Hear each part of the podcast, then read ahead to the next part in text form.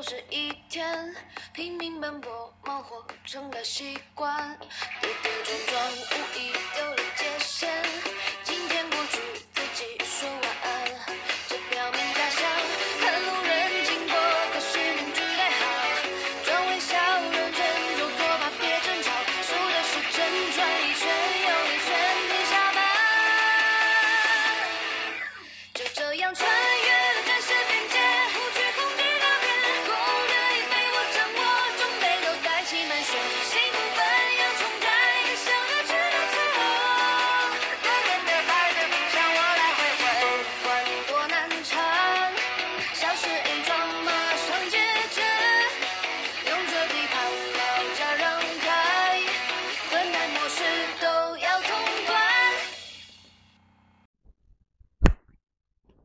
温馨提示：本次节目有部分剧透，请各位谨慎点击收听。在暂停让我查攻略最后一集放出来没多久，我立马看完了最后一集。之前十一集我是用周末一天时间看完的，个人评价就是。这部动画梗超多，懂梗的看了肯定会笑出声。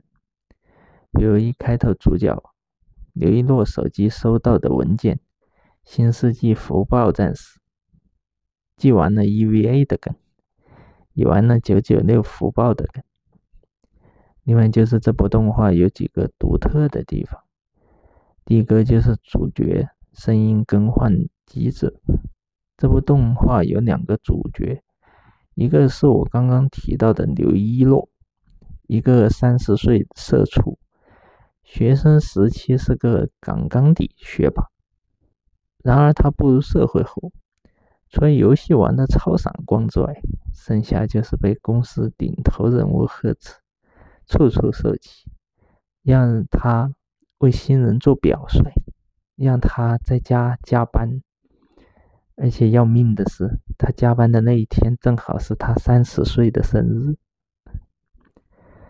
另一个就是田恩雅，诺亚大陆游戏里的人设是有钱人救世主，爱拆装零件，并且有一个机他自己制作的机器人陪着他。现实中的他不是救世主。只是一个十八岁被有钱父母担心课业问题且爱拆装零件却不被有钱父母支持的小姑娘。刘一诺与田恩雅在现实中唯一的交集是双减措施下达前的学业辅导与被辅导关系，等于等于就是刘一诺是家教。田恩雅就是被家教支配的学生，然后配，然后配刘一诺的有三个声优，四种声音；配田恩雅的有三个声优，三种声音。声音根据排列组合，C 四一乘以 C 三一等于四乘以三等于十二。也就是说，你在线看这部动画的时候，可以随意随意。选择十二种声音组合。第二个就是片子中藏的游戏，具体哪一集就让各位听众自己看吧。第三个就是主角的异世界穿越机制，是我个人看过的穿越机制中不可能再找到第二个的。异世界穿越机制最常见的就是被车撞死，尤其是被轻型卡车撞死。然而这部片它完全不用这种异世界穿越机制，所以它用什么机制，就让各位听众自己看吧。好的地方我就先说三点，其他点我会在后面穿插。接下来我就开始泼冷水了。首先，这部动画有很多东西压根就没交代，我这里怕剧透太多，暂时只举两个主角的例子。首先问一个最尖锐的问题：异世界的两个主角结局那么欢乐，现实里的两个主角结局呢是生还是死？其次，现实中田雅是怎么进入到这个异世界的？像是像刘一诺那样进入的吗？最后，现实中的田恩雅跟诺亚大陆这款游戏是怎样联系上的？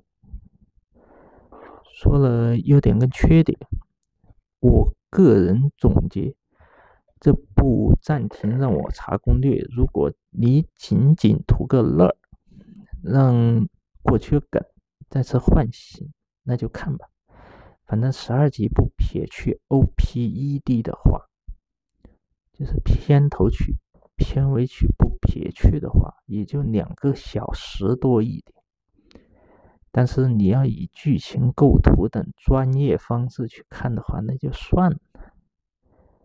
这部动画充其量就是一部今年 B 站推出的概念动画，就跟每年车展有概念车类似。B 站在这部动画里展示了极强的组织能力，一是将不同声优组织。就工作室的人整合，同时 B 站还类推了几个 UP 主。我个人感觉是要为 B 站自制动画降低成本和 UP 主引流而准备的。二是将动画与游戏的整合，这个结合。二是将动画与游戏的整合，这个结合，奈飞都看了都直呼内行。毕竟奈飞也仅仅把视频用交互式对话把不同的结局串联起来。奈飞仅仅是做到这一层。三是将动画与二创的结合，你可以用 B 站出品的剪辑视频。的移动 APP 来为这部动画配音，同时这部动画每一集的花絮里面几乎全是网友的二创，就是二次创作。补充一点，暂停让我查攻略。这部动画是 B 站二零二二年四月国创再来点中。再来点冒险年度企划的第一部作品，这个年度企划后续还会有四部作品，第二部已经在七月上线，然后第二部我等等第二部结束了，我可能会出一期节目来简单的评价一下，然后。然后这个企划是一直到二零二三年四月结束。B 站二零二二年四月国创再来点，除了有再来点冒险年度企划外，同时还进行再来点动心年度企划。在不久将来，B 站还将会上线国创再来点的其他年度企划。看来 B 站要在今年轰轰烈烈的。大干一场了。今天小评就到这里，我下期继续不不见不散。我是三家果，记得各位点赞、收藏、投币哟。请在各大音频平台关注“泱泱大乱炖。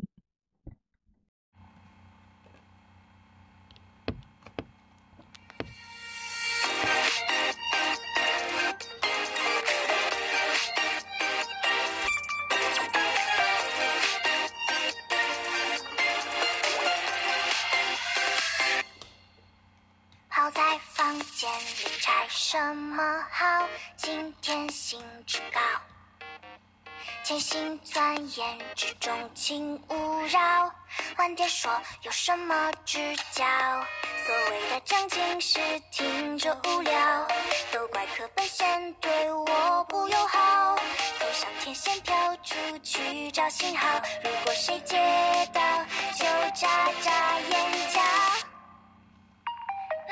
且不要你的快要怪与怪之间